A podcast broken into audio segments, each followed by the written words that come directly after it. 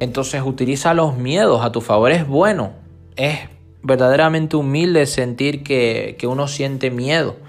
Verdaderamente las personas más grandes de este planeta han sentido miedo, pero es que el problema no es que sientas o no miedo, sino que aun sintiéndolo puedas seguir adelante y utilices ese miedo como un factor de crecimiento y no como un factor de obstáculo, de, de, muro, de, de freno, sino que utilices esos miedos para moverte, para activarte, para moverte. Que utilices esos miedos para decir rayos. Si no hago algo, si no me muevo, si no actúo, quizás no lo vaya a conseguir.